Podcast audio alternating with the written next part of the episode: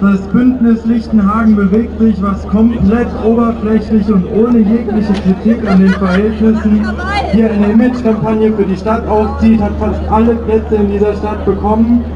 Wir wurden kleingeschrieben, totgeschwiegen und vom Innenminister als Linksextremisten bezeichnet, die hier wieder Bilder wie vor 20 Jahren produzieren wollen. Wir machen klar, wir lassen uns nicht mit dem rassistischen Mob von vor 20 Jahren vergleichen. Wir sind hier, um gegen Rassismus und Nationalismus zu protestieren.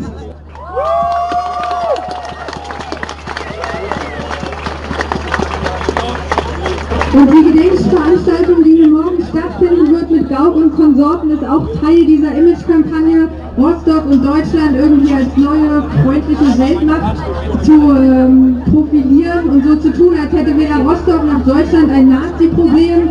Wir haben hier heute gesehen, am Rande der Demonstration im Vorfeld und auch eben gerade nochmal, dass Rostock sehr wohl ein Nazi-Problem hat und der Rest von Deutschland verdammt nochmal auch. Die Band, die jetzt gleich kommt, hat eine Drohung bekommen vorher von Nazis und darauf scheißen wir. Wir lassen uns hier echt nicht die Stimmung vermiesen. Wir sind hier, um ein politisches Statement zu setzen und wir lassen uns das nicht nehmen.